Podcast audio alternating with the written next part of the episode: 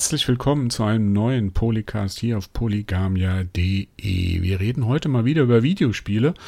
Und zwar wollen wir über Monster Hunter, World und Shadow of the Colossus sprechen. Bei mir ist die Lara. Hallo. Hallo. Und ich bin der Andreas. Ähm, ja, Monster Hunter World ist jetzt auch schon ein paar Wochen draußen. Wir haben es beide gespielt. Wir haben beide so plus 40 Stunden, schätze ich mal, mm. reingesteckt äh, in das Spiel.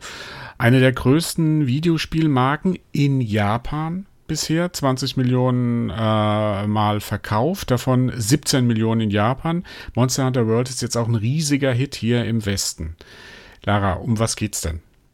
Also Monster Warum? Hunter. Warum ist das wir versuchen, das versuchen wir jetzt mal so ein bisschen das Mysterium zu lüften, der mit der Sache auf den Zug gehen. Also inhaltlich geht es darum, dass ähm, wir als Teil einer Jägertruppe auf eine Insel kommen, ähm, die sogenannte Neue Welt, und dort äh, sind, sind wir äh, die, der Teil einer der fünften Flotte sozusagen, der, die ersten vier Flotten sind immer so die Reihenfolgen, wer kommt zuerst hin und ähm, da kommt man immer so mit einem großen Schiff an und ähm, Nachdem wir da so halbwegs drauf gestrandet sind, weil unser Schiff äh, ein bisschen kaputt gegangen ist beim, äh, beim Anfahren der Insel, ähm, lernen wir dann relativ schnell ähm, die Leute in dem Camp kennen.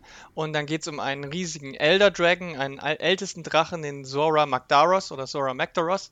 Ähm, der ist so ein bisschen die, die Haupt Figur im Anführungsstrichen oder der Hauptantagonist des Spiels, den es gilt es in, ähm, auf die eine oder andere Weise zu besiegen. Natürlich geht das nicht sofort und man muss dann erstmal sich die Gebiete freischalten und erkunden. Das Ganze läuft als äh, Third-Person-Spiel ähm, ab und du äh, gehst das erste Gebiet, erkundest dort ein bisschen die Umgebung. Das ist dann ein abgeschlossenes Gebiet und da suchst du dann nach Spuren von Monstern, kannst dir die Fauna und die Flora ein bisschen angucken und lernst mit den verschiedenen Waffen umzugehen. Und so geht es dann von Gebiet zu Gebiet, wo du neue Monster und neue, neue Sachen kennenlernst und du kannst dir ähm, immer neue Sachen auch selber basteln. Aber da kommen wir hm. später nochmal dazu. Ja, ähm, aber das ist auch so, hm, was da passiert. So äh, Story es in meinen Augen praktisch überhaupt nicht. Hm. Die ist nur so rudimentär vorhanden. Ja, das stimmt so. Also ähm, und da, das ist halt für mich immer so ein bisschen so der der, das, also das, was mich ein bisschen abstößt. Ich möchte schon gerne wissen, warum und wieso ich da irgendwas mache. Hm, und ja. ähm, hier ist alles so auf die Spielmechanik konzentriert. Das ist auf jeden Fall schon mal ein Riesenunterschied zu dem äh, anderen Spiel, das wir heute noch besprechen. Äh, das ist leider halt auch ein bisschen eine der Schwächen. Also wenn dieses Spiel eine Schwäche hat, sage ich mal, dann ist das wahrscheinlich mit so die größte, dass es nicht schafft, diesen, die Geschichte, die es erzählen möchte, auch so zu erzählen, dass, dass sie irgendwie wichtig oder relevant ist. Ähm, mhm. Dann relativ schnell ist es so, dass man feststellt, es ist eigentlich immer nur das äh, Monster jagen das im Mittelpunkt steht und das, was einen reizt. Und die Story ist eigentlich total nebensächlich. Es ist eigentlich mhm. egal, wem du warum hinterherjagst, welch, welch, also warum jetzt dieses Monster und dann jenes Monster. Äh, das ist für mich als Spielerin auch überhaupt nicht interessant gewesen. Hm. Äh, was war denn interessant? Was macht denn den Reiz von diesem Spiel aus? Also der große Reiz ist zum einen natürlich das Jagen. Das ist ja das Kernelement. Also du musst dich für jedes Monster so ein bisschen vorbereiten. Jedes Monster hat individuelle Stärken und Schwächen. Das bedeutet vor allem ähm, sowas wie Elemente, Schwächen. Also ein, ein Tier ist halt, ein, ein Monster ist schwach gegen Feuer, das andere gegen Wasser. Mhm. Und du musst natürlich dann schauen, dass du entsprechend ausgerüstet bist. Musst ja auch deine Tränke zusammenbrauen. Manche vergiften dich nämlich, manche schlagen mit scharfen Krallen zu, dass du das Bluten anfängst und so weiter. Und dann musst du dich immer ausrüstungstechnisch gegen rüsten. Und dann ist es natürlich so, dass du die Angriffsreihenfolgen, äh, also die Pattern der, der Monster lernen musst. Das heißt, wenn es sich so bewegt, dann kommt als nächstes so eine Art von Angriff. Und wenn der laut kommt, dann musst du das und das machen. Und dann geht es darum, halt äh, um das Monster herum immer die ganze Zeit zu laufen, zu springen, wie auch immer. Und immer wieder irgendwie Schaden zu machen, bis es so geschwächt ist, dass es irgendwann zurück in seinen Bau geht und dann muss es schlafen. Und dann kannst du es mhm. entweder einfangen, was ein bisschen schwieriger ist, aber was dafür. Die politisch auch, korrekte Variante wäre. Ja, aber du bekriegst dafür auch mehr, mehr Loot mhm. äh, und hoherwertigen Loot oder du tötest es halt ähm, und das geht dann, ist ein bisschen einfacher und äh, kriegt dann nicht ganz so viel Loot. Und dann gehst mhm. du zurück in dein Lager und dann kannst du äh, mit dem Loot äh, Dinge anfangen. Ja, ich muss ja gestehen, ähm, dieses Monster Hunter World war, ich habe es auf der PS4 gespielt, Du auch, gell? PS4, genau. ja. Ähm, war für mich das erste Monster Hunter. Und ähm, ich muss sagen, als ich das Spiel angefangen habe, ich wusste weder, wo vorne noch hinten ist. Also er, das hat mich schon sehr, äh, ich, ich wusste zwar, ich muss jetzt irgendwie so ein Drachenmonster, wie immer du es nennen willst, jagen, aber wie ich das mache, hm. habe ich überhaupt nicht geblickt und es lag auch dran, du hast ja eben gesagt, man muss die Bewegungen so lesen von den Monstern und das ist jetzt was Besonderes. Dieses Monster hat ja keinen äh, Lebensbalken oder so, ja. wie, in, wie aus anderen Spielen, aus anderen Rollenspielen. Das ist ja so eine Mischung aus Action, äh, Adventure und Rollenspiel. Ähm, dass, ähm, dass du ja wirklich an den Bewegungen des Monsters erkennst, äh, wie, wie stark es verletzt ist. Und dementsprechend weißt du, ah, jetzt dauert das Spiel, also jetzt dauert dieser Kampf nur noch, äh, das sind wir im letzten Drittel oder so. Und das hat mich am Anfang äh, ziemlich äh, verwirrt. Ich wusste nicht, wie weit. Ich habe dann immer drauf rumgeschlagen, gerade wenn du es alleine mhm. spielst am Anfang, dauert es ja ewig teilweise. Sind deine Waffen noch nicht so gut? Ähm, du bist noch nicht so gut ausgerüstet. Ähm, das fand ich anfangs schon so ein bisschen äh, mühsam. Dazu kam noch, dass du am Anfang ja auch wahnsinnig von vielen Tutorial-Videos mhm. ähm, erschlagen wirst fast und die aber für mich nur so teilweise nützlich waren. Wie, wie ging es dir? Ich war, ja. Ist das für dich auch das erste Monster Hunter gewesen oder ja. hattest du vorher schon? Mhm. Nee, also äh, ich habe vorher immer wieder, wieder bei Freunden was angespielt, hier mal die, die Version auf dem Gamecube oder so, aber richtig selber voll von vorne bis hinten, so 30, 40 plus Stunden, habe ich es bisher tatsächlich nicht gemacht.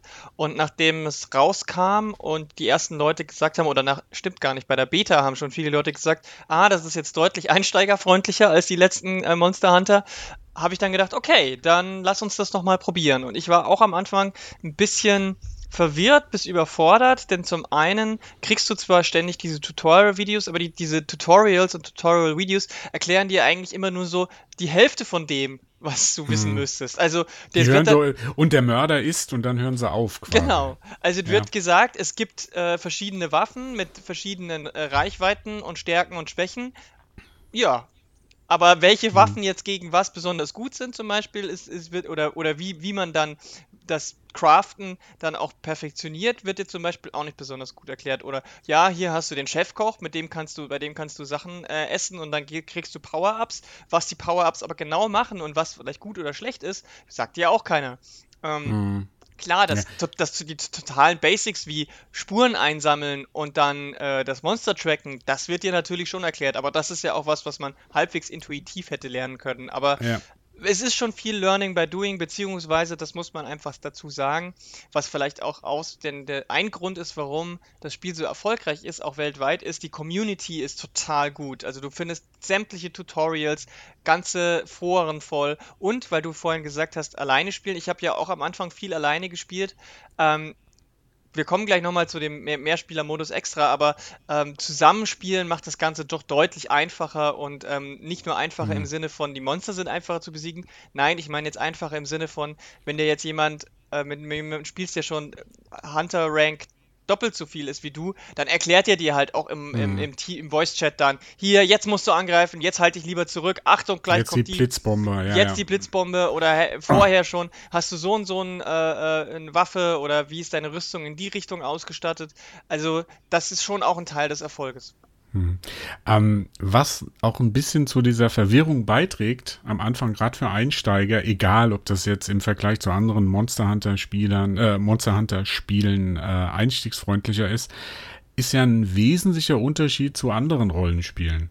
In anderen Rollenspielen hast du ja so ein klar, so ein klassisches Level-System, also du sammelst Erfahrung und steigst dann auf, kriegst dann äh, äh, deine Attribute verbessern sich, du hast mehr Leben, du hast mehr Ausdauer, was weiß ich, Angriffskraft das geht dem Spiel ja vollkommen ab. Das passiert alles durch deine Ausrüstung, mhm. durch ähm, die Waffen, die du benutzt, durch die Rüstung, die du anziehst. Und da, da kann man eine wissenschaftliche Arbeit äh, mhm. in meinen Augen äh, dazu anfertigen, weil man muss wissen, es gibt ja allein schon 14 verschiedene Waffenarten, mhm. ähm, die sich komplett auch anders spielen. Also da gibt's Fernwaffen, die so Pfeil und Bogen, gibt's so Gewehre, gibt's Shotguns, dann gibt's aber auch so, ähm, so eine Morph-Axt, die kann man dann von einem kleinen, das ist erst klein und dann kann man es zu einem riesigen Schwert ähm, ausfahren, was dann auch noch mal andere ähm, äh, Möglichkeiten bietet. Und das ist jetzt nur ein Teil. Und äh, so eine meiner Lieblingswaffen war die Glaive gewesen. Da mhm. ist quasi, das ist wie so ein Stab. Da ist in der äh, einerseits kannst du dich mit diesem Stab mehr oder weniger durch die ab, auf, vom Boden abstoßen und durch die Luft wirbeln und quasi aus der Luft auf äh, das Monster einprügeln. Und andererseits ist in dieser Kleve so ein Insekt drin, dass du dann auch wieder ähm, äh, neu äh, skillen kannst nach bestimmten Elementen, Feuer, Gift oder, oder was auch immer. Und dass du dann auch nochmal extra einsetzen kannst. Und so geht das weiter bis in die Rüstungen, wo du dann aus den, von den einzelnen Monstern ähm, dir Teile schnappst. Jedes Monster lässt ja in einem Kampf äh, Teile fallen, ähm, also den Loot äh, quasi in dem Film. Und aus dem kannst du dir Rüstungen anfertigen und so weiter. Und das ist ähm, also wenn man sich mal diesen Technologiebaum, ich sag mal Techno Technologiebaum anguckt, der ist komplexer als bei, was weiß ich, Civilization oder so. Und ähm, das, da muss man sich schon sehr reinfuchsen. Also ich habe irgendwann aufgegeben, habe mich dann wirklich auf die Gleve konzentriert, habe die dann auf unterschiedliche Elemente geskillt also, dass ich die dann äh, Blitz, Feuer oder Wasser, glaube ich, oder Gift oder sowas war es gewesen und bin dann äh, losgezogen. Das ja. hat, das hat, das hat's mir alles ein bisschen vereinfacht. Ja, also ich habe auch viel fast ausschließlich mit der, mit der Glaive gespielt. Das ist halt wie so ein Doppelklingenstab. Äh, das äh, kann man sich, äh, anders kann man es schwer beschreiben, aber ähm, da haben wir uns wahrscheinlich auch mit die komplexeste Waffe aus Versehen ausgesucht. Ich glaube, ähm, die, die Standardwaffen, also Schwert und äh, äh, Pfeil und Bogen, wären wahrscheinlich deutlich einfacher gewesen ähm, zu lernen, auch was die verschiedenen Skilltrees angeht. Aber mhm. klar, das ist die Kernmechanik. Du gehst raus, du äh, erlegst ein Monster, dann nimmst du es oder weidest du es aus, wenn du es getötet hast. Ansonsten äh, kannst du dir die Sachen einfach aus der, ähm, wenn es eingefangen ist, schabst es dir irgendwie ab, ich weiß auch nicht. Ähm, und mhm. dann baust du dir daraus eben deine Teile. Das ist, ähm, das ist so, das machst du immer wieder. Das ist, das kannte man so in einen klassischen Grind ähm, auch äh, rein benennen, weil du das auch wirklich mehrmals machen musst, damit du ähm, die benötigten Bauteile, sage ich mal, auch bekommst. Und je nachdem, was das Monster halt auch für Eigenschaften hat, wenn es zum Beispiel eins war, das Gift aus, äh, ausspritzt in irgendeiner Art und Weise, dann hast du natürlich daraus auch irgendwie entweder Giftresistenzen oder eben Gift äh, für deine Waffen auch äh, gebastelt. Und ja, das ist schon sehr, sehr, sehr komplex, weil das ist auch was, wo, wo man gar nicht so genau weiß, wie, wie, worauf setze ich denn jetzt am besten Wert. Und weil dazu kommt ja noch eine Mechanik, denn um zum Beispiel Rüstungspunkte ähm, zu, äh, um deine Rüstung aufzuwerten, du kannst sie ja nicht nur bauen, sondern die, die Rüstung kannst du ja dann auch up upgraden, dass sie mhm. mehr Schaden aushält und so weiter. Dazu brauchst du aber wieder sogenannte Rüstungssphären.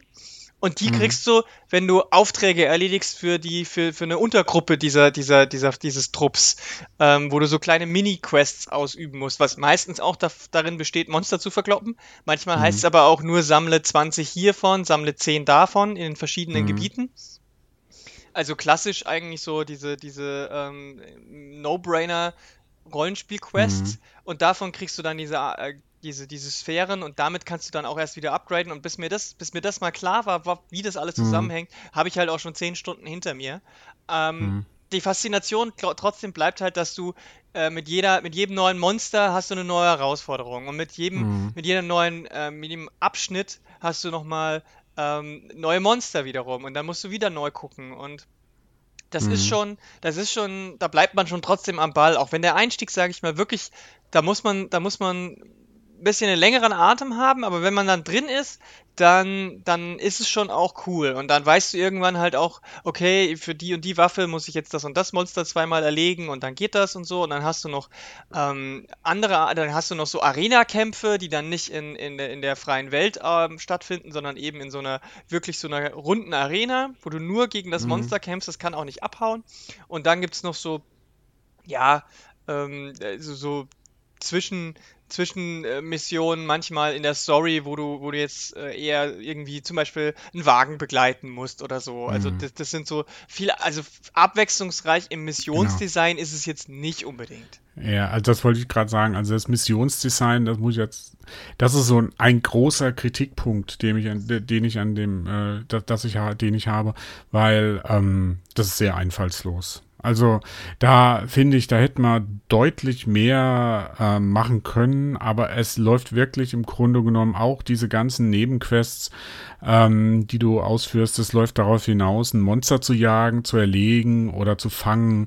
Manchmal ist es halt, wenn du dann so Spezialaufträge hast, dann musst du in einer bestimmten, in einem bestimmten Zeitrahmen dieses Monster, dieses Monster und dieses Monster erlegen und so weiter. Dies, das es natürlich so herausfordernd macht. Also das darf man nicht falsch verstehen. Das ist, jeder Kampf ist auch ein bisschen anders. Ja, also ähm, klar, es gibt dann immer, wie du, wie du an das äh, Monster rangehst, wie du das, äh, wie du es bekämpfst, aber wo du es findest und wie du mit dem dann äh, letztendlich fertig wirst, das bleibt dir überlassen. Und dann gibt's halt so wahnsinnig viele Möglichkeiten. Du kannst Fallen auslegen. Wir hatten vorhin so angesprochen, so Blitzbomben quasi, wo du gerade so, ähm, so Flugmonster äh, ganz gut äh, mit blenden kannst und so weiter.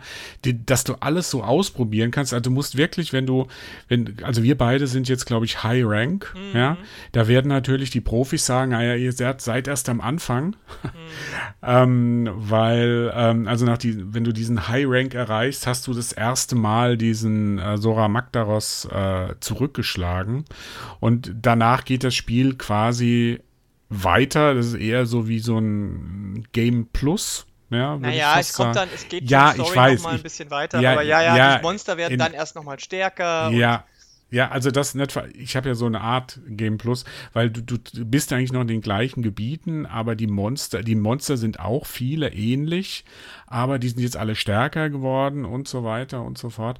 Und ähm, da muss ich ja sagen, dieser Kampf gegen den Sora Magdaros äh, am ähm, Ende, sag ich mal, ja, sa sagen wir mal so, am ersten Ende, ähm, den fand ich dann wieder interessanter von der Art und Weise, weil da musstest du den dann zu, zunächst erstmal aus von verschiedenen Positionen angreifen. Du musstest ihn mit Pfeilen beschießen oder mit Kanonen beschießen, damit er verletzt wird, bis du ihm dann endlich so, so einen riesen, ja, wie soll man sagen, so einen riesen Stab, Stahl, äh, Bohrer oder irgend sowas in den Leib rammst. Und das Ganze, das fand ich ganz interessant. Du bist auf dem Monster, bist du dann auch selbst rumgelaufen, konntest da nochmal gegen ein kleineres Monster äh, kämpfen. Das hat so ein bisschen an, wir reden ja nachher noch über Shadow of the Colossus erinnert. Und ähm, das fand ich von, vom Prinzip her wesentlich origineller als die restlichen Kämpfe Ja. in dem Ganzen. Ja, die Idee Spiel. mit dem Zora Magdaros war auf jeden Fall cool, dass du auf Mhm. dem Rücken rumläufst und die, die, die, die, der, der Zora Magdaros quasi selber die Welt ist. Aber die Umsetzung fand ich da wiederum wieder total schlecht. Weil Ja, du wirst also am Anfang auf mhm. diesem Ding abgerissen und dann abgeschmissen und dann heißt es nur, ja, da gibt es so komische äh, äh, Magma-Pfeiler ähm, die, oder Spitzen, da, da musst du draufkloppen, damit du ihn schwächst. Ja, dann musst du erstmal suchen, wo du die findest. Da sagt ja auch keiner, das ist einer, sondern du siehst halt nur irgendwas rot leuchten, wird schon sein. Klopfst du drauf rum, ab und zu kommt mal ein Magma-Strom raus und, und haut dich um. Und dann kommt irgendwo mal die Nachricht, hey, da ist dieses andere Monster gelandet. Wir müssen jetzt den da abschütteln, damit der keinen Unfug macht. Und es ist völlig egal, ob du da hinrennst oder nicht. Irgendwann wird er vertrieben von deinen äh, NPC-Freunden. Und ähm, wenn du auch zwischendurch mal in Ohnmacht fällst, weil es gibt ja kein Sterben in dem Spiel, sondern du fährst halt nur in Ohnmacht. Und wenn du dreimal in Ohnmacht gefallen bist, dann äh, musst du die Mission neu starten. Dann wirst du halt wieder auch völlig irgendwo abgesetzt. Also die, du, du hast da keine Orientierung, du hast kein Gefühl, wie weit du bist, weil auch da hast du natürlich keine Lebensanzeige oder sonst irgendwas. Und ich hatte halt am Anfang das Gefühl, ich mache überhaupt keinen Schaden, ich mache überhaupt nichts, weil äh, du kriegst null Feedback und das fand ich halt echt schade, dass dann die Idee so gut war und dann die Umsetzung wieder so schlecht, während bei den Standardmissionen die Umsetzung halt wirklich, wirklich gut ist, weil du hast diese Monster, die haben alle einen, eine Routine, die gehen selber jagen und erlegen sich auch äh, Monster oder die fressen hier oder die schlafen da oder was auch immer ähm, und haben dann so Ja, du kannst auch manchmal auch, was ich auch ziemlich cool fand, du kannst manchmal zugucken, wie zwei dieser Riesenmonster jetzt, äh, der eine kommt in das andere Revier und dann dann kämpfen die miteinander. Das war geil. Und ja. das ist halt auch so, so ein Wow-Moment, so ein Jurassic Park, so King Kong und Ja. sowas, ja. Leider nutzt sich auch das halt so ein bisschen ab, weil die Kämpfe da auch immer gleich ablaufen. Ja, ja, gut, klar. Und wenn du das halt 10, 15 Mal gesehen hast, ist es dann irgendwann auch nicht mehr witzig. Ähm, interessant ist natürlich, wenn dann noch ein Monster dazu kommt, weil je höher du kommst, desto mehr Monster kommen dann halt auch immer dazu. Und es gibt auch so ein Monster, das immer erst dann kommt, wenn du ein anderes Monster angreifst. Äh, was extrem nervig ist, weil es auch super, ähm, ähm, äh, ja, super stark im Sinne von, das hat halt so einen Move, das dich one-hitten kann, dass du mit einem Treffer sofort in Ohnmacht fällst, was natürlich extrem nervig sein kann. Ähm, aber du hast ja zum Glück, wenn du alleine kämpfst und wenn du mit, ne- mit nur einer anderen Person zusammen kämpfst, hast du ja noch eine Mechanik mehr. Die müssen wir auf jeden Fall noch ansprechen. Und zwar sind das die Katzenwesen, die dich als Genau. Begleiter. Ich wollte jetzt gleich, äh, gleich zum Mehrspieler-Part Ja, übergehen. das ist ja dann fast schon direkt die Überleitung, weil Ja. ähm, du bist eigentlich nie alleine unterwegs, sondern du hast immer deine, dein, dein Katzi dabei. Palico heißt das, ja. Genau. Ähm, das ist ja so der, der, der eigentliche Reiz, also wo ich dann so entdeckte, ich, als ich als anfangs gespielt hatte, ähm, war das ein bisschen mühsam, bis ich auch dann kapiert habe, wie ich den Palico da einsetze. Dem kannst du auch eine eigene Rüstung verpassen. Der agiert, äh, oder Waffen, der agiert relativ eigenständig. Dem kannst du so ein paar grobe Befehle geben, dass er dir quasi jetzt Leben spendet oder sowas, ja. Ähm, aber der, den fand ich jetzt einen ganz netten äh, Beigabe bei dem Ganzen. Und der erleichtert das natürlich auch, weil der kann in den Kämpfen, kann er das äh, Monster zum Beispiel ablenken und du kannst dann von hinten äh, zum Beispiel draufkloppen. Oder, di sowas. oder dich heilen oder sonst irgendwas Ja, in ja, dem Moment, ja wo das heilen. Monster halt abgeklärt. Weil, also die Monster sind auch ziemlich intelligent. Wenn du in der Gruppe kämpfst und irgendjemand ist angeschlagen, geht das Monster auch auf den, der am wenigsten Lebenspunkte hat. Da muss man auch äh, ähm, dann aufpassen, weil äh, wenn du in der Gruppe kämpfst, hast du auch nur drei insgesamt. Also nicht jeder darf dreimal in Ohnmacht fallen, sondern insgesamt darf, darf, darf die Gruppe nur dreimal in Ohnmacht fallen. Und das ist natürlich dann schon ähm, spannend, weil das Monster natürlich auch, je mehr Leute mitspielen, in der Gruppe, umso stärker und resistenter wird es halt. Und ähm, das macht das Ganze nochmal interessanter. Und diese, ähm, diese Palinkos, die, die, die kannst, da kannst du auch noch, auch die kriegen nochmal Waffen, die du auflösen kannst. Und da muss ich sagen, das waren die, die Nebenmissionen mit den Palinkos waren dann wieder so ein bisschen das Missionsdesign, was ich immer ganz witzig fand. Mhm, wo du die suchen musst. Genau, du, weil in jeder, in Ja. jedem Gebiet gibt es dann irgendwie so eine Sidequests mit denen, wo du die entweder finden musst oder du musst gegen die kurz kämpfen oder du musst irgendwas für die tun. Und äh, Mhm. jedes Mal. Einfangen. Einfangen, genau. Und jedes Mal, wenn du das dann schaffst, äh, wird dein Palico äh, in dem Sinne stärker, weil es eine neue Fähigkeit lernt. Ähm, Mhm. Und das ist natürlich schon auch nicht schlecht, gerade im, im, im High Rank, dass du dann immer jemanden dabei hast, der im Zweifel so ein bisschen dir den Rücken frei hält. Aber der, am meisten Spaß, und das ist natürlich auch das Hauptargument für dieses Spiel, ist der Multiplayer. Wenn du zu viert auf so ein Monster einklopfst und jeder hat eine andere Rolle und du kannst dich absprechen und manche haben Fern und manche haben Nahkampfwaffen und so. Das ist auch einfach witzig, wenn du da stehst und drei andere so, einer fliegt mit der mit dieser Insect Glaive über das Monster drüber, der andere schießt einen, einen äh, Bogen ab, der dritte sticht ihm von hinten rein. Das ist einfach auch wirklich spaßig. Ja, das, äh, das hat für mich den Reiz ausgemacht. Also ich hatte, wie gesagt, am Anfang dieses mühsame, alleine unterwegs sein, Palico hin oder her. Ähm, das hat mich doch fast schon so ein bisschen aus dem Spiel so ein bisschen rausgekickt. Ja, und als ich dann endlich in die Gruppen bin, man kann ja auch so was, man kann ja auch so ein Notsignal, sag ich mal, äh, kann man ja dann, wenn du unterwegs bist und du schaffst es irgendwie nicht, dann kannst du ein Notsignal starten, dann wissen die anderen Online, die, die anderen Spieler, die gerade online sind, ah, da braucht einer Hilfe, dann können die dann quasi in die Mission einsteigen und dir helfen. Ähm, das fand ich sehr äh, angenehm und das hat auch für mich so ein bisschen den ganzen Spielfluss ein bisschen ähm, also erhöht. Und das fand ich am Ende, Anfang ein bisschen lang, weil es auch jetzt liegt, weil du weißt ja nicht, was du, warum du das alles so richtig tust. Du, du, du, äh, du tötest ja einfach dann die, die, die Monster und die meisten von denen, die greifen dich ja noch nicht mal an. Die sind ja einfach wie das scheue Reh. Naja, das dann irgendwie. das, naja, das also da scheue sind- Monsterreh. ja, aber das sind kommt aufs schon ein paar-. Ja, da sind schon einige dabei, die ähm, sehr äh, scheu da sind. Aber worüber wir auch noch nicht gesprochen haben, das müssen wir unbedingt noch erwähnen, ist ähm, der Look, also die, die Grafik. Mhm. Weil ähm, da muss ich sagen, klar, es ist jetzt kein äh, äh, Horizon, mhm. ja, Zero Dawn, aber es ist halt schon, also was die Grafik anbetrifft, was die, die ein, der Einfallsreichtum anbetrifft, es gibt, äh, ich glaube, fünf Gebiete oder vier, vier oder fünf Gebiete, die gehen vom Dschungel über die Wüste ähm, bis zu so einer ganz eigenartigen, surrealen Korallenwelt, wo dann wirklich so die Korallen durch die Lüfte fliegen, sehr bunt, äh, sehr spacig so ein bisschen, bis zu so einer, ja, so sehr, sehr modrigen, äh, ja, ich weiß nicht, morbid, ich weiß nicht, wie es mit, wo die Giftschwaden durch die äh, Gänge ziehen oder über die Landschaften ziehen. Ähm, da ist schon ziemlich viel Abwechslung geboten, fand genau. ich. Und die sind auch ganz unterschiedliche Gefahren, mit denen du da kämpfen musst. Wie gesagt, bei dem einen sind die Giftschwaden, wo du aufpassen musst, wo du dann immer drauf achten musst, wenn du dann reinläufst.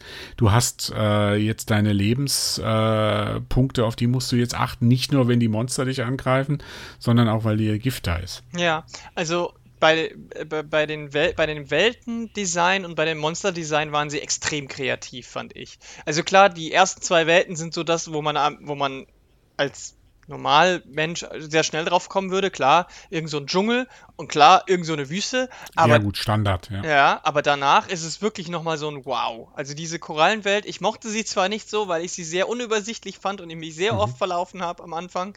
Ähm, während ich, die anderen kannst du halt so na, nach einer halben Stunde, nach zwei, drei Missionen, weißt du, wie sind die Wege, wo führt was hin ähm, und so weiter, weil die Monster äh, ähm, laufen ja auch immer wieder mal vor dir weg, wenn du sie ein bisschen malträtiert hast.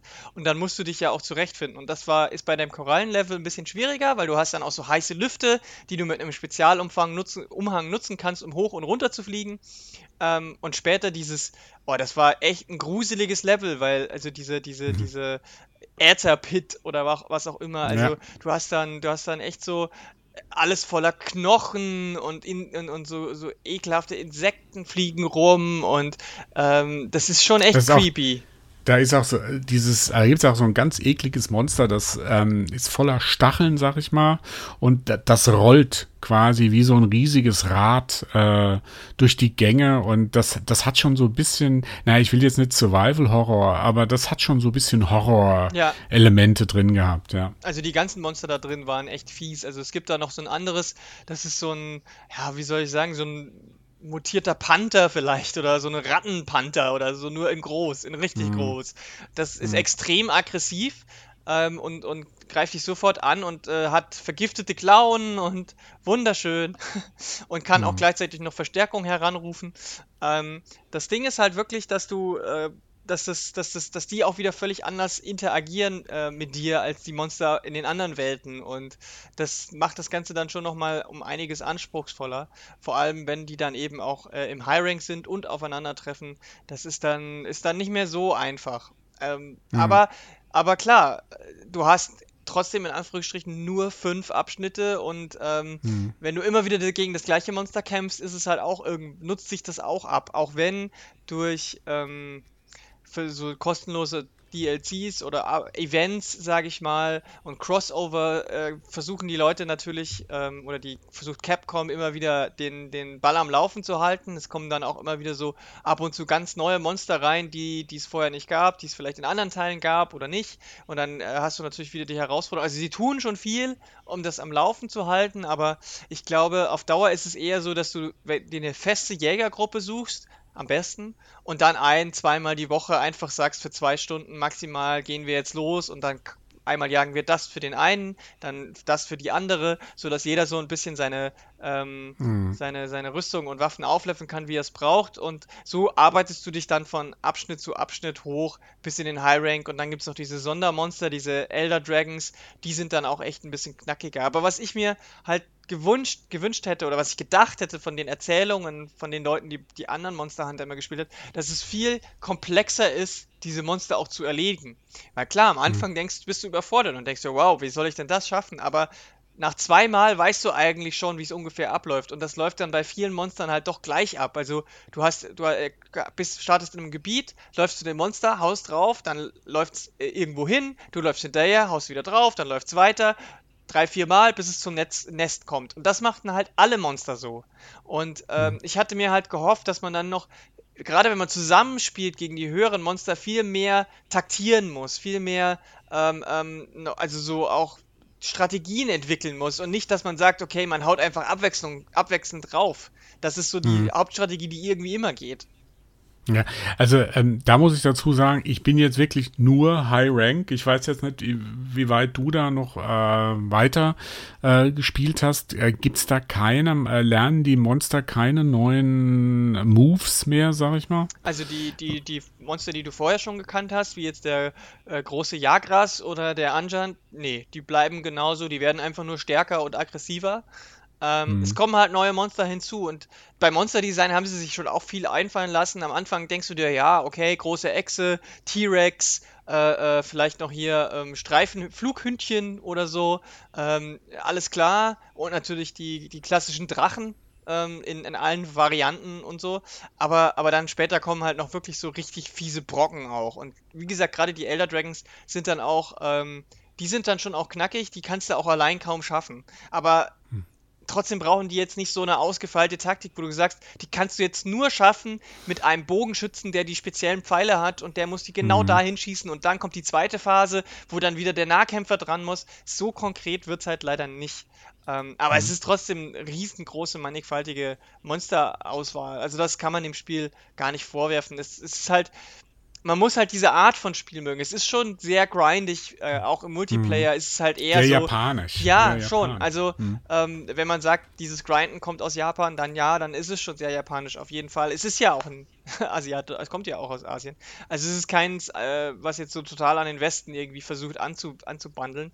Aber aber du, also ich meine, weil wir das ja auch so bemängelt haben mit der Story, also es gibt halt dann keinen größeren Nutzen hinterher der, der Nutzen mhm. ist immer nur die bessere Rüstung, die bessere Waffe, um dann wieder das nächste Monster und wieder das nächste Sehr Monster. kapitalistisch. Aber ja, ein bisschen vielleicht, ja.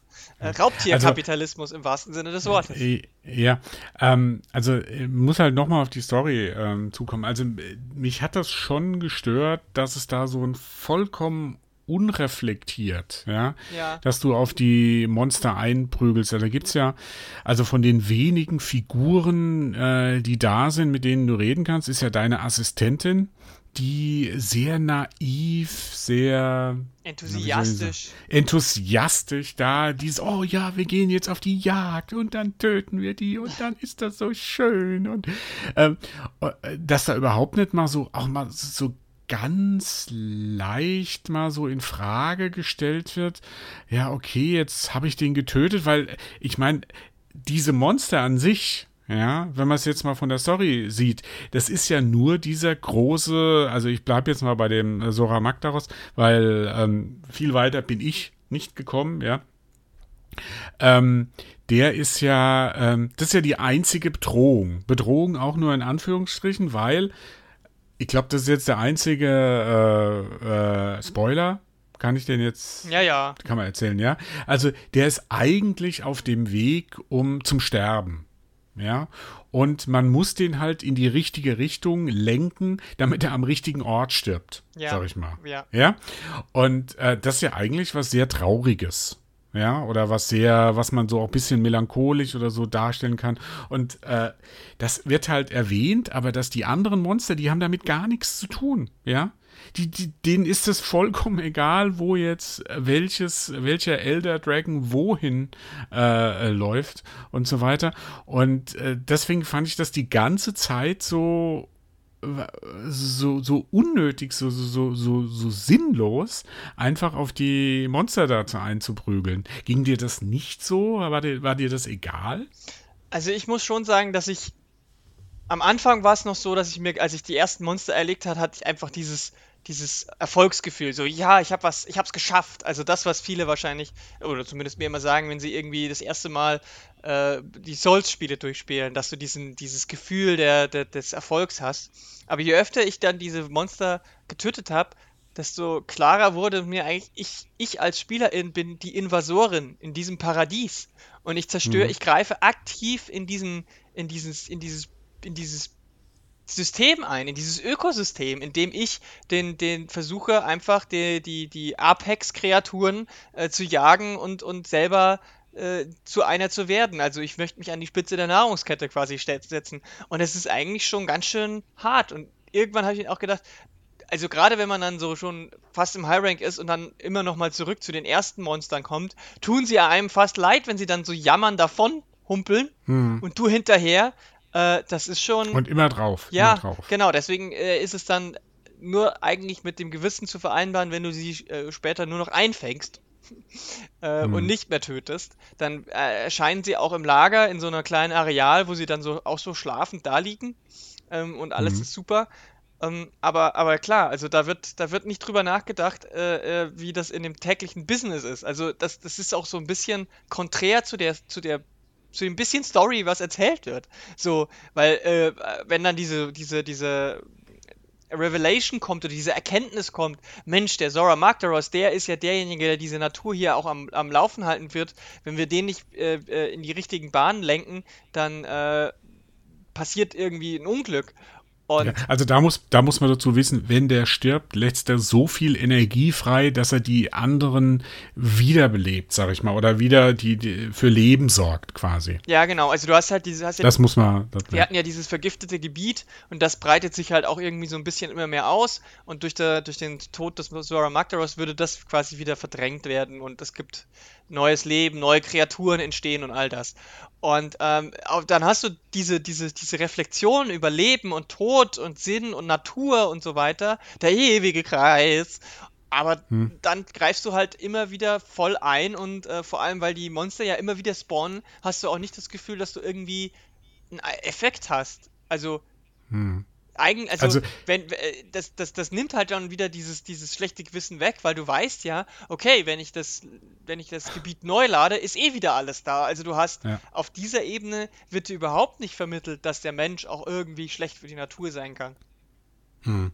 Äh, also aber schon ein bisschen zynisch dann. Ja, ja, absolut zynisch, finde ich. Aber das, das, äh, das Spiel will halt gar nichts in diese Richtung machen, glaube ich. Das, ich glaube, so hm. tief haben die nicht gedacht. Ich glaube, denen war erstmal wichtig, dass es Spaß macht, diese Monster zu erlegen. Und das tut es. Auf jeden Fall. Hm. Also das funktioniert, hm. das flutscht, das ist herausfordernd und das ist ähm, am Ende auch erfüllend, wenn du es geschafft hast. Aber das merkt man ja an dieser dünnen Story, dass da jetzt die Leute sich nicht so viel Gedanken gemacht haben, wie man da so ein bisschen auch vielleicht eine, eine Botschaft oder ein bisschen mehr mitgibt. Was hm. eigentlich ja so ein bisschen schade, also mindestens schade, bis sogar vielleicht etwas seltsam ist, wenn man sich überlegt, wie selbstreflektiv die Japaner ja oft mit ihrer Ökopolitik umgegangen sind. Denn das ganze Kaiju äh, mhm. Äh, Genre ist ja eigentlich daraus geboren. Also eine Mischung aus ihrer Folklore und dem, dem Öko-Problem, den sie mit zum Beispiel mit, dem, mit der Atomkraft und dem Atommüll her hervorgehoben haben. Also diese ganze Godzilla-Sache zum Beispiel. Und mhm. das fehlt hier halt irgendwie schon.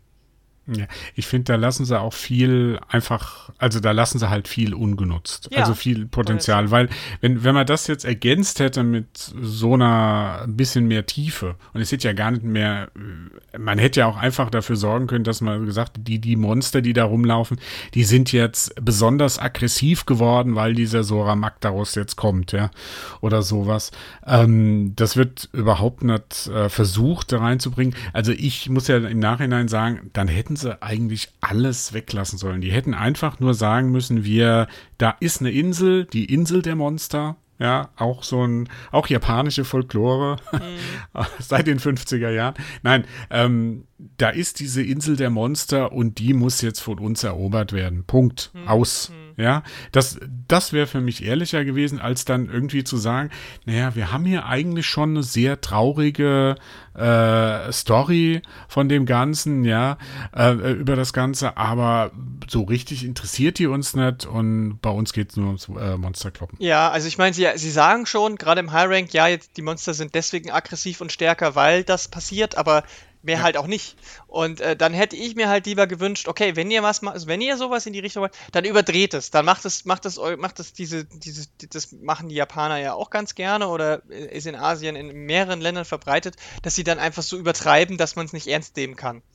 Das hätten hm. sie auch machen können. Sie hätten zum Beispiel eine noch cartoonigere Grafik machen können, anstatt so ein bisschen auf Realismus zu setzen.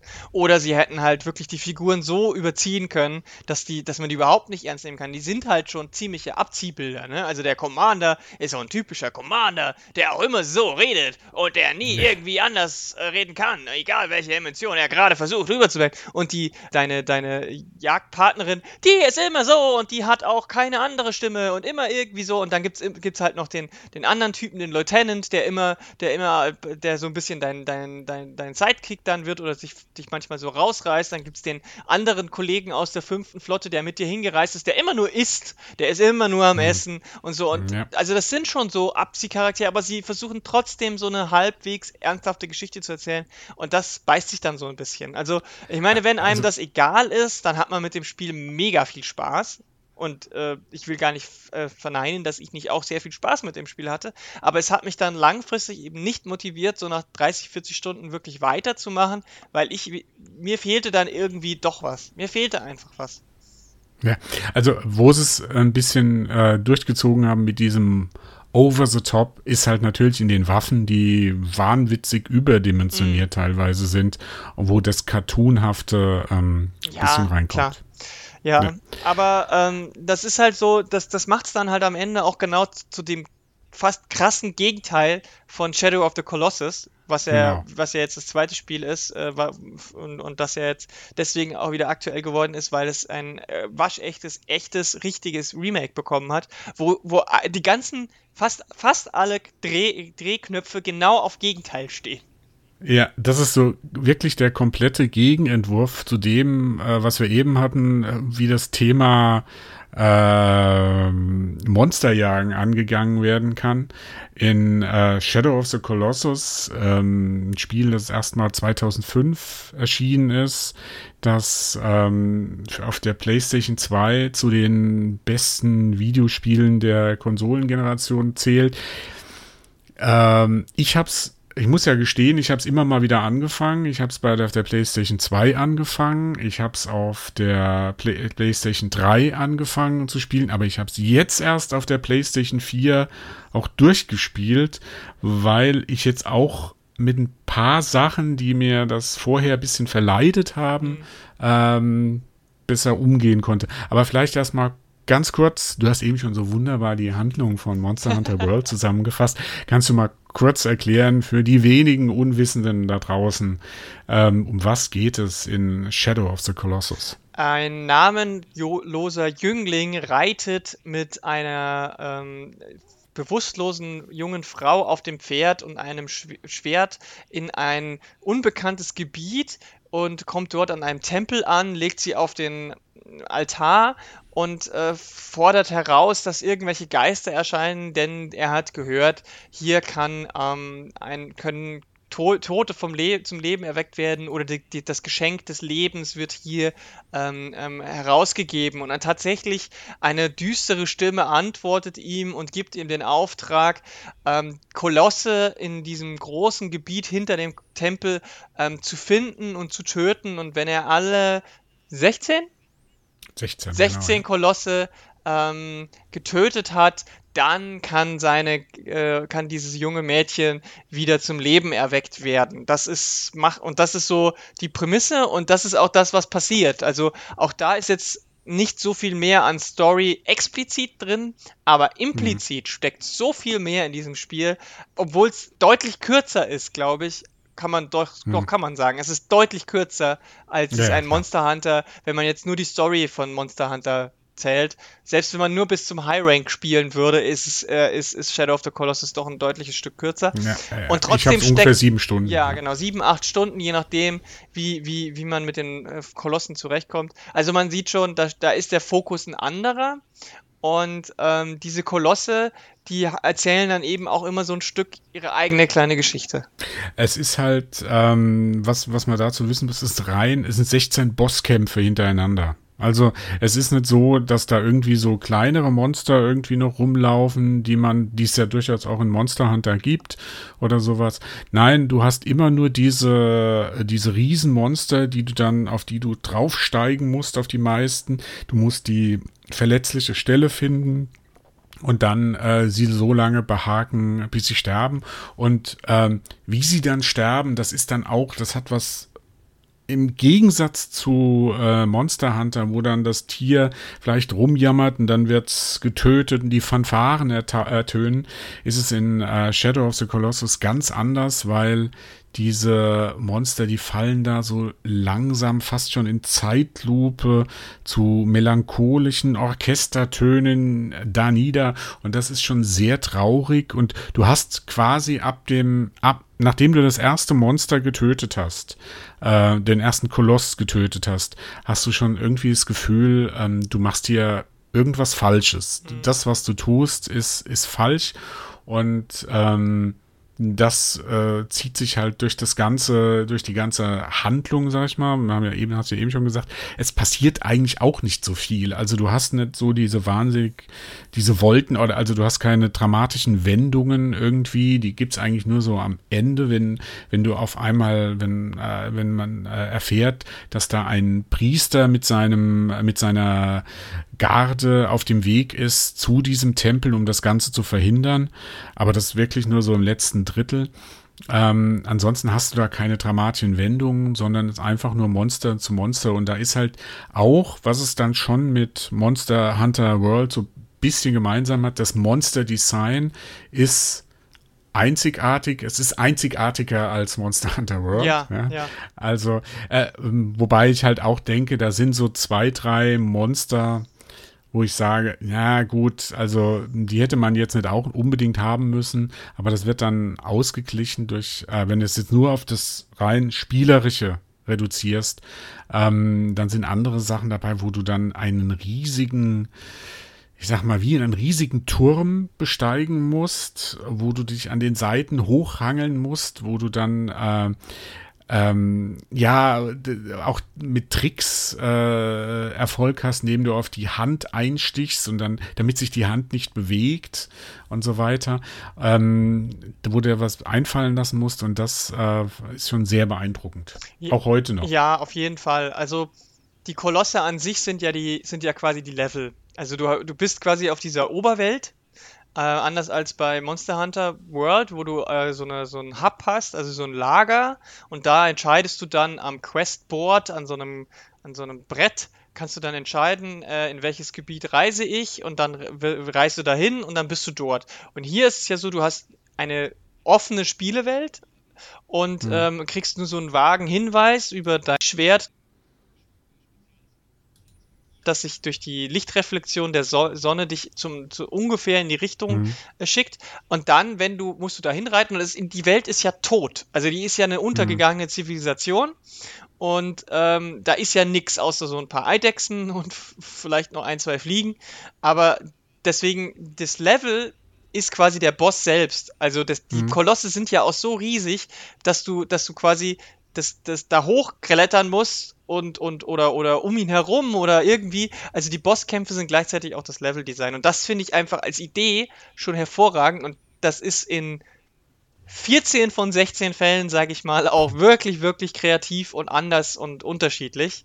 Ähm, es gibt bestimmt ein, zwei, wo man sagen könnte, okay, da haben sie sich jetzt nicht unbedingt ähm, ähm, total übertroffen selbst, aber, aber es ist trotzdem noch so, dass du, dass es dich immer wieder von den, von den Socken haut, finde ich.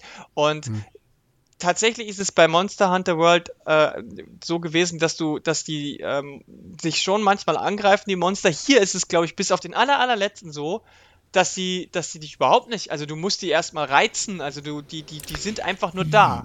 Jein, also da gibt es halt diese Wächter, also das sind so wie Riesenhunde. Sag ja, okay. Das ja. sind die beiden, die, die dich auch noch äh, angreifen, wobei das sind auch die beiden, wo ich sagen würde, auf die hätte man verzichten können. Mhm. Ja. Ähm, das hat mich jetzt nicht so um, vom Hocker gehauen, allein schon aus der Tatsache, dass das auch die kleinsten sind. Ja. ja. Das sind wirklich nur so, also auf denen kannst du reiten, sag ich mal. Ja, ich glaube, das eine ist ein, ist, ist soll ein, ein Wildschwein oder ein Stier sein. Ja, Also es sind so, also sie werden, glaube ich, als Wächter äh, so dargestellt. Und die anderen Monster, das muss man sich wirklich vorstellen, das sind halt Hochhäuser. Ja, wirklich. Also die sind nochmal zehnmal so groß wie, wie, wie die in Monster Hunter World. Also die sind ja. eigentlich alle so groß fast wie der Zora Magdaros. Fast. Genau. Und dann ist, spielt sich auch der, der Level, spielt sich auf diesem Monster auch teilweise ab, dass du da hochklettern musst und festhalten musst. Und da muss ich halt sagen, das sind so Sachen, weil ich ja am Anfang erwähnt habe, Entschuldigung, weil ich am Anfang erwähnt habe, dass ich das immer mal angefangen habe und dann irgendwie so abgebrochen habe. Also ich hatte zum einen, hatte ich immer so ein bisschen Probleme mit der Steuerung. Die war auf der PlayStation 2, war die irgendwie in meinen Augen zu kompliziert. Ja? Und auch nicht äh, so sauber. Und, und nicht so sauber. Und das hat sich halt jetzt, wenn du dir das jetzt, es wurde auf der PlayStation 3 schon besser, allein schon von der Technik her. Der, diese, die PlayStation 3 konnte schon ein bisschen besser umgehen mit diesen wahnsinnig vielen Details, die da sind. Man muss sich ja vorstellen, selbst auf der PlayStation 2 hatte so ein äh, Koloss ja auch schon Fellanimationen. Ja. Und äh, diese Fellanimation überhaupt, das hat halt, das hast du der Engine oder sagen wir dem, dem, der PlayStation 2 schon angemerkt, da kämpft die jetzt. Ja, ja, ja, klar. Ja, und das ist halt jetzt in der PlayStation 4 Version überhaupt nicht mehr da. Ja, gut, ich habe es jetzt auf der PlayStation 4 Pro gespielt da war jetzt aber, soweit ich das, da war kein Enhanced-Modus dabei, wo, wo du irgendwie die, die Framerate oder so noch so einstellen konntest und, und so weiter, so ein Action-Mode oder wie es bei anderen Spielen gibt. Ähm, aber da lief das halt auch flüssig ab. Da habe ich auch immer auch die Orientierung gehabt, wo bin ich jetzt auf dem Monster, äh, auf dem Koloss und so weiter. Und das war halt so bei den vorherigen Versionen für mich ein großes Problem. Das lief jetzt, ähm, ich hatte jetzt nicht vorher geübt, aber es lief für mich schon sehr flüssig. Ich habe fast jedes Monster so spätestens im zweiten Versuch äh, erledigt. Sobald man weiß, wie sie ähm, wo, wo ihre Schwachstelle ist, wo sie, wo du hin musst, geht das eigentlich, ging es zumindest bei mir recht zügig. Und ähm, diese, dadurch, dass die Details in der PlayStation 4 jetzt noch mal ein bisschen stärker geworden sind und deutlicher und also die detailreicher das Ganze geworden sind, das wertet das Spiel ja auch visuell noch mal auf. Ja, auf jeden Fall. Also die Kolosse ist schon an sich, weil einfach dieses ganze Fell und diese Augen, die, die diese, die, ich meine, das sind ja, das sind ja die, die, die haben irgendwie Emotionen, ohne dass sie eine Mimik haben, wirklich. Mhm. Ähm, und das, das macht sich durch den Detailgrad schon äh, viel, viel besser. Aber die ganze Welt, also auch, auch, obwohl die so trostlos ist, schaut sie einfach wunderschön aus. irgendwie. Mhm. Also das wirkt nochmal viel, viel, viel, viel, viel, viel trauriger alles, weil es einfach so schön aussieht, beziehungsweise halt so hochauflösend. Und ähm, das lohnt sich also auf jeden Fall. Das ist mal ein Remake, das sich wirklich lohnt. Weil da hat sich, da hat sich einfach so viel getan auch in der Zeit. Es ist nicht einfach nur ein Gra Grafik-Update oder so, sondern die haben halt wirklich auch in die Steuerung äh, äh, investiert und die haben sich viel Zeit und Mühe gegeben, die haben das komplette Spiel neu gebaut.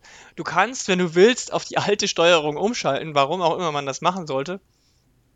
Hm. Aber ähm, ich glaube, das ist wirklich für alle, die es noch nicht bisher gespielt haben oder die es wie bei dir angefangen und nicht zu Ende gespielt haben, jetzt ist auf jeden Fall die Zeit dazu, das nochmal äh, anzupacken, weil es sieht schön aus, es lässt sich deutlich besser spielen und es hat immer noch diesen total krassen emotionalen Effekt, weil hm. du hast schon recht, also ich glaube nach jedem zweiten oder jedem dritten Koloss kommt noch mal so eine kleine Zwischensequenz dann und ähm, jedes Mal merkst du, okay, irgendwie das das läuft hier, da läuft hier irgendwas völlig aus dem Ruder, aber du hast auch keine Wahl, du kannst es nicht, du musst es jetzt durchziehen und hm. ähm, dieser Payoff am Ende oder dieses Ende ist schon auch echt wirklich gut gelungen. Also Team Ico, es steckt ja dahinter im Originalspiel, mhm. das sind ja die, die Ico eben gemacht haben und zuletzt ähm, The Last Guardian.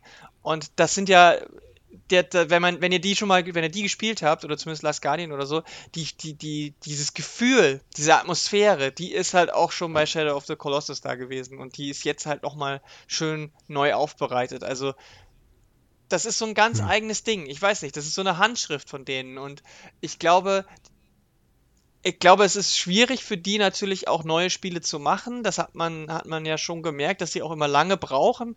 Aber die haben eine unverkennbare Handschrift, die ich mhm. super schön finde.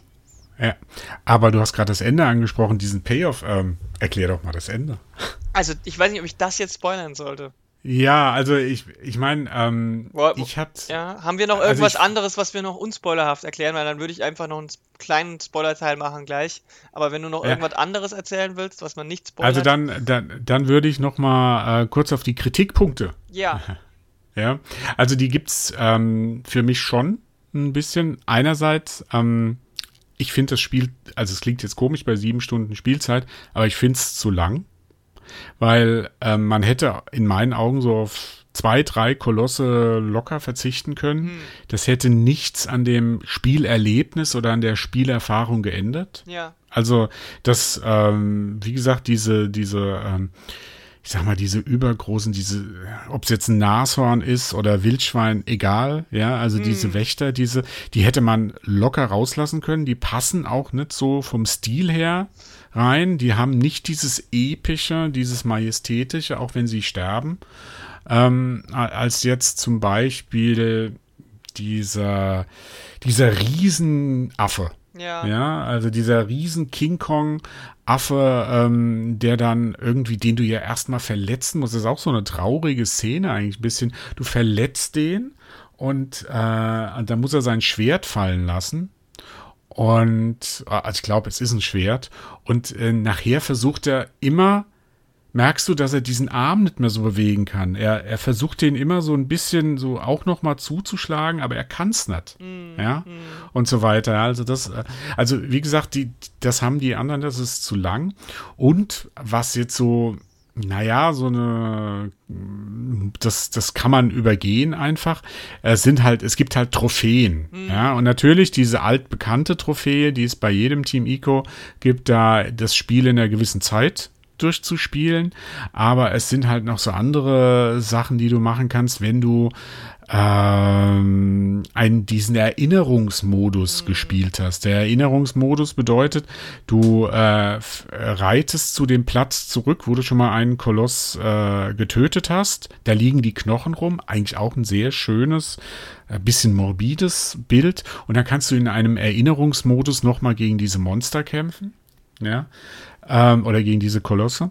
Und das finde ich eigentlich unnötig. Das gehört nicht dazu. Also das, dieses Spiel lebt davon, von diesem Minimalismus, von dieser Konzentration auf das Wesentliche. Und das sind fast schon, ich will es jetzt nicht Open-World-Elemente nennen, aber die irgendwie die, dieses ganze Spielerlebnis nochmal strecken sollen oder so. Oder halt, dass du deine Trophäen bekommst. Und ähm, das fand ich mehr als unnötig. Mhm. Das Ganze. Also, das, aber da, dann hören meine Kritikpunkte eigentlich schon auf. Also für mich war das so ein, so ein Wow-Erlebnis, mhm. ja, das äh, mit diesem Spiel und ähm, ja, schönes Erlebnis.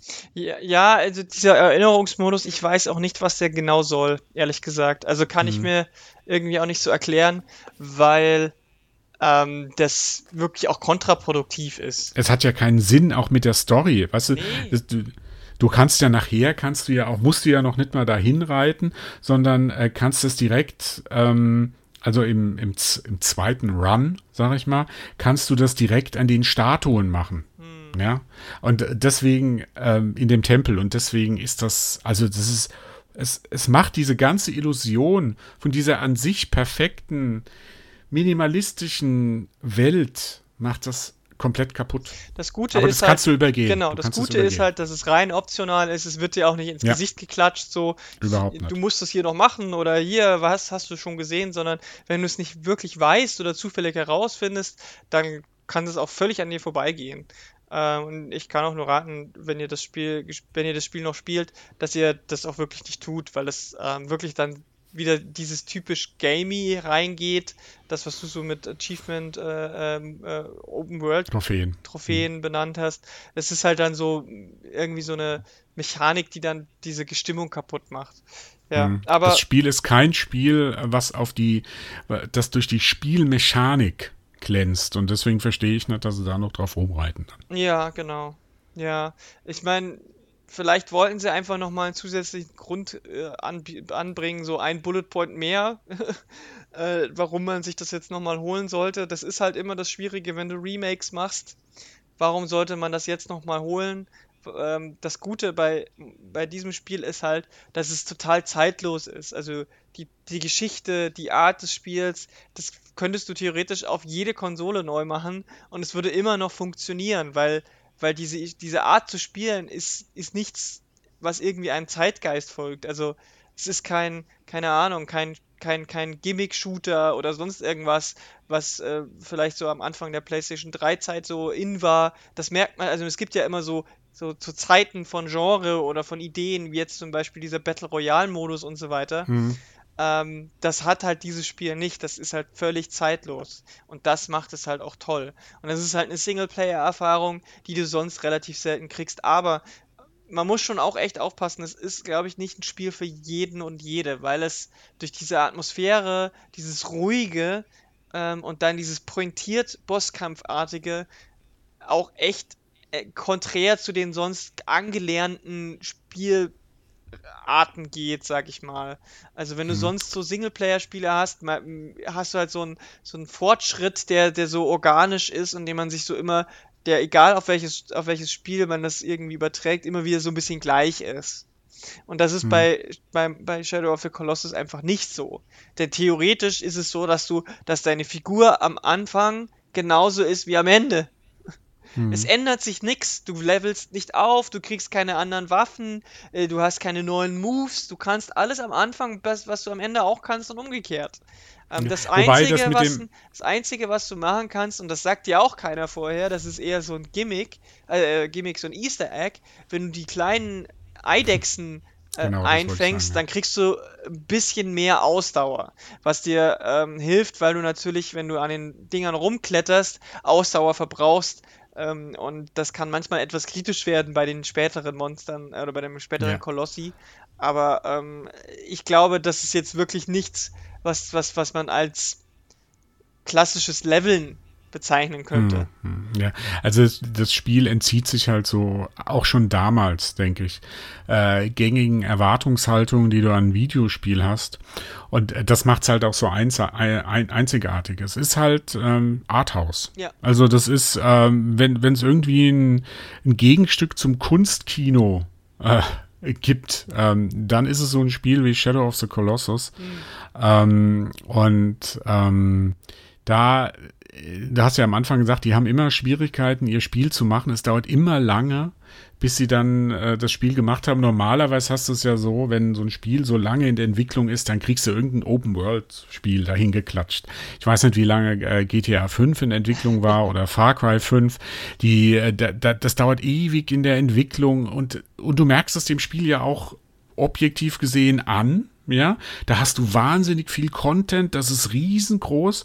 Und bei Shadow of Colossus oder bei Team Ico, dann kommt dann halt so Last Guardian raus, das wir beide ja ganz toll fanden, aber dass die große Masse der Spieler ähm, ich will nicht sagen ignoriert hat, also ich glaube, es hat sich schon mal schon eine Million Mal verkauft, aber nach diesem ganzen Hype, nach gefühlt 20 Jahren Hype, ja, ähm, haben dann viele gesagt, äh, also das ist alles, ja, das bewegt sich ja ganz nett, dieses äh, Trikot, äh, Trikot bewegt sich ja ganz nett, das ist sehr lebensnah, aber deswegen haben sie jetzt so lange gebraucht oder so. Es sind halt die Details, die es dann ausmachen. Ähm, und bei Shadow of Colossus ist es halt von Anfang an diese Idee mit den äh, Kolossi, dass, dass du nur gegen die kämpfst, dass es die von Anfang an diese melancholische Grundstimmung hat, die sich ja dann auch im Ende also wo, ich jetzt, wo wir so viel gelobt haben, also wo ich das Ende jetzt auch nicht, das ist für mich schon kryptisch. Hm. Also ich, ich kann, yeah. ich kann es nicht, ich kann es nicht in die eine und ich kann es nicht in die andere Richtung deuten.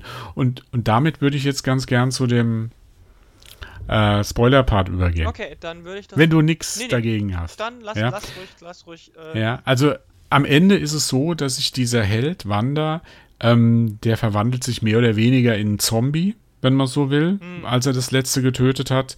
Und er wird dafür von einem, also von dem Priester, der inzwischen mit seiner äh, Leibgarde da angekommen ist, wird er von einem seiner Soldaten getötet. Und daraufhin ähm, wird, äh, entsteht ein riesiges Monster, das aber auch von dem Priester wieder gebannt werden kann. Die, der Priester reist ab, das Mädchen erwacht zum Leben, das Pferd, mit dem, über das Pferd haben wir noch kaum gar nicht geredet, ähm, das Pferd äh, lebt auch noch, mit dem Wanda dahin geritten ist. Und ähm, plötz, plötzlich liegt in einem stillgelegten, ich sag mal, Pool oder so, liegt ein kleines Baby mit spitzen Ohren. Und auf einmal entsteht in diesem Tempel wieder Leben, ein bunter Garten entsteht, aber gleichzeitig äh, reißt der Priester ab und sagt, ah, dieses verwunschene Wesen, hoffentlich findet es ihren Frieden und niemand wird mehr in dieses verwunschene Land zurückkehren. Und ähm, dann erklären wir jetzt mal einer, was das bedeuten soll. Naja, also es ist nicht, ich glaube, Zombie ist vielleicht der falsche Ausdruck. Naja, ich also weil, es ist halt, weil es ist ja nicht nur, es ist ja nicht einfach so, dass du äh, ein Untoter bist, sondern du verwandelst dich ja auch physisch in so ein Schattenwesen.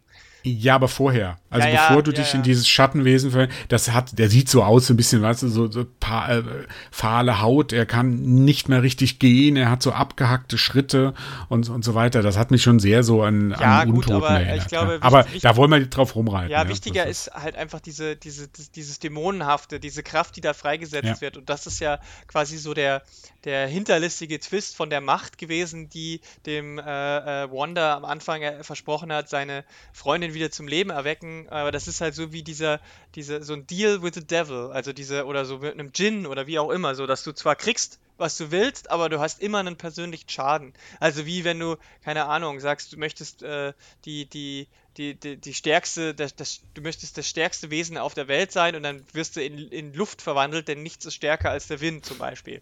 Und äh, das mhm. ist ja nicht das, was du wolltest. Und so ist es hier halt auch. Du, dein, deine, die, das Mädchen wird zum Leben erweckt, aber du wirst halt zum, von einem Däm Dämonen besessen und kämpfst dann auch in so einer Schlusssequenz äh, aktiv gegen die. Das ist auch mechanisch nochmal richtig geil, weil das völlig neu ist dann.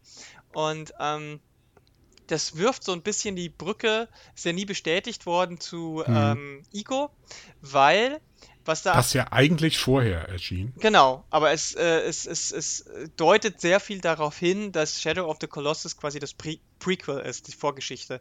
Weil du in Ico ja einen Jungen spielst, der so Hörner hat am Kopf. Mhm. Und das hm. Baby, was am Ende in diesem, in diesem Brunnen liegt, das sieht genau so aus. Ah ja, Hörner, stimmt. Es, nicht, ja, waren ja. nämlich nicht spitze Ohren, sind so Hörner. Ja, ja, ja, ja. Die, äh, das Mädchen, wenn ich mich jetzt nicht falsch erinnere, nimmt ja dann quasi den Jungen auch auf. Der lässt, mhm. Die lässt ihn ja nicht da liegen. Und ähm, in Ico ist es dann so, dass ähm, in der Zeit ist es so, dass alle paar hundert Jahre oder so werden, wird ein Kind mit Hörnern geboren und das muss dann in diese andere Festung gebracht werden. Und da ist es auch so, da herrscht eine dunkle Kraft, die sich in Schattenwesen ähm, manifestiert und das sieht schon alles, also ich meine, das sieht sowieso immer alles sehr gleich aus, weil die immer den gleichen Artstyle haben, was jetzt nicht negativ gemeint ist, sondern es deutet einfach alles darauf hin, dass jedes dieser drei Spiele in derselben Welt spielt. Und mhm. äh, dann ist es eigentlich nur logisch, dass es irgendwie zusammenhängt. Und ja, äh, interpretatorisch ist es sehr, sehr offen. Da kann man natürlich kritisieren, es hätte ein bisschen konkreter sein können, aber in jeder dunklen Kraft steckt auch irgendwie wieder Leben. Es, es gibt kein Schwarz und Weiß gegen die Traditionen dieses hohe Priesterlords kann man genauso sein wie gegen das ähm, egoistische Vorgehen von Wanda. Also es steckt keine eindeutige Message drin, meiner Meinung nach. Sondern es ist eher so ein abstraktes philosophisches Nachdenken über wie, wie weit geht man, wenn man, wenn man ein eigenes egoistisches Ziel hat und welche Pre welchen Preis muss man dafür bezahlen. Und ähm, das ist, man kann da sehr lange drüber nachdenken, glaube ich. Hm. Ja, das, ähm, dieses, das ist, es muss ja auch kein Widerspruch sein. Das ist jetzt das eine. Also wir, wir, man muss sich ja nicht unbedingt auf eine Deutung äh, oder auf, der, der muss ja nicht nur eine Aussage haben, dieses Spiel. Es mhm. kann ja auch durchaus wirklich sein, dass äh, der, der Priester schon recht hat, ja, dass das ein verwunschenes Wesen war. Wir wissen ja auch nicht, wer, wer diese Frau ist. Ja, ja, wird ja auch nicht. Wer ist sie? Ist sie, ist sie eine, ist sie eine Hexe oder ist sie eine Prinzessin oder so, ja? Also das klassische Prinzip ist ja jetzt so der Prinz und seine Prinzessin.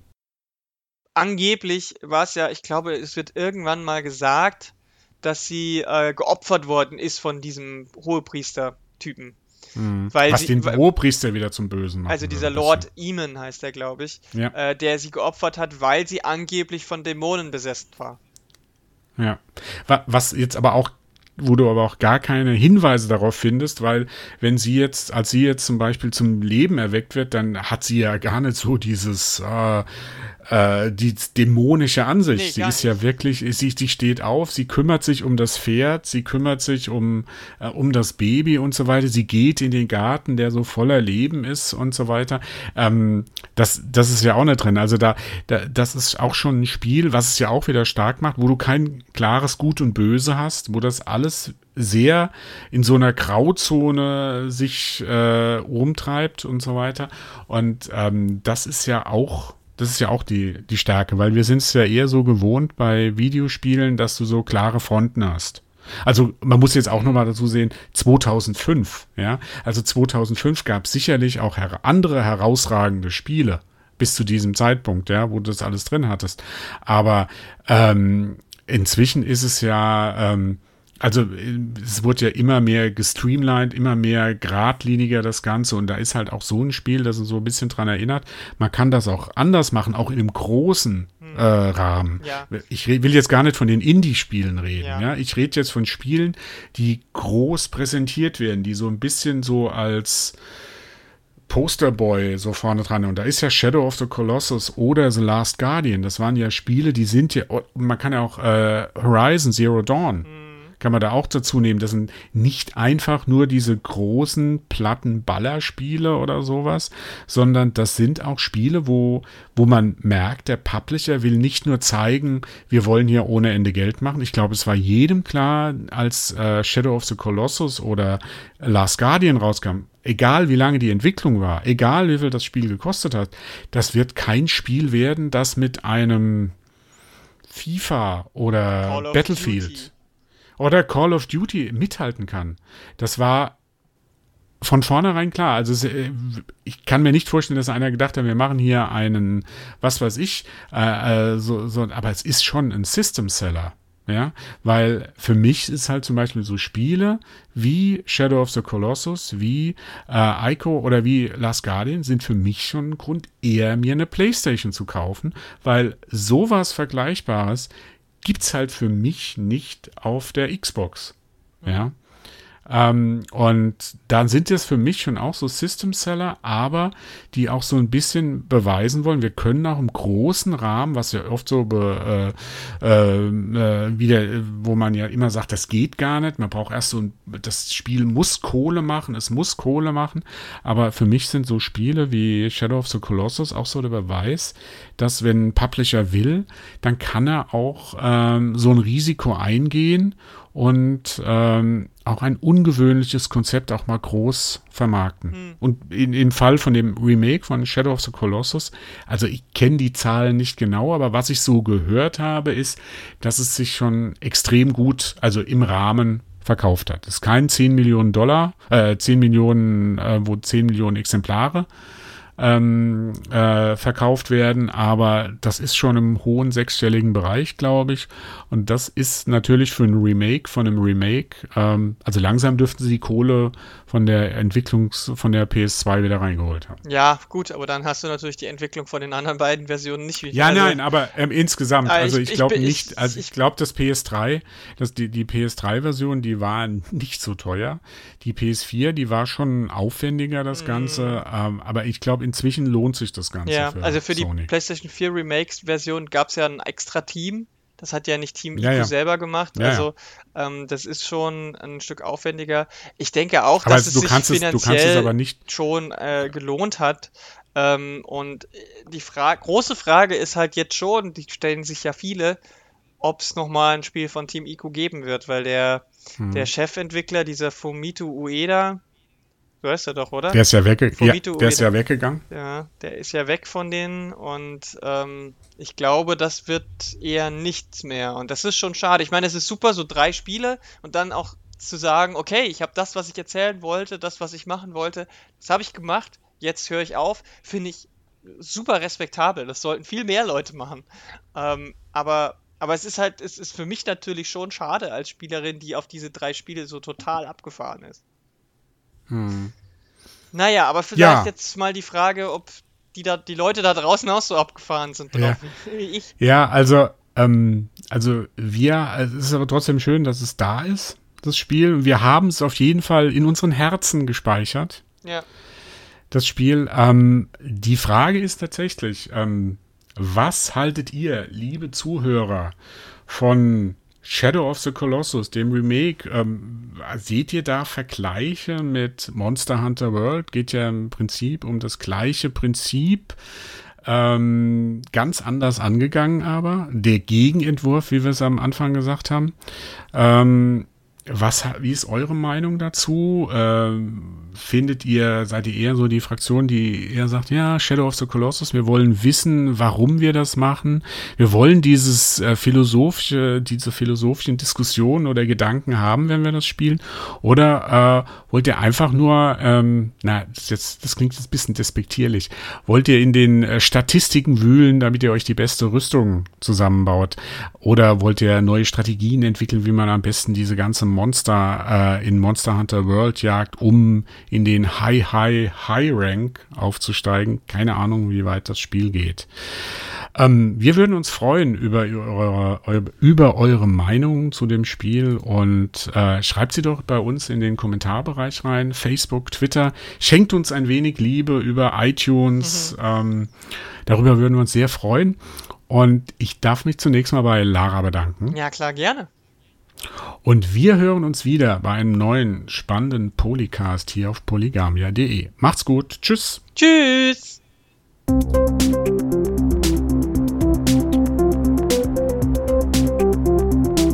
Polycast.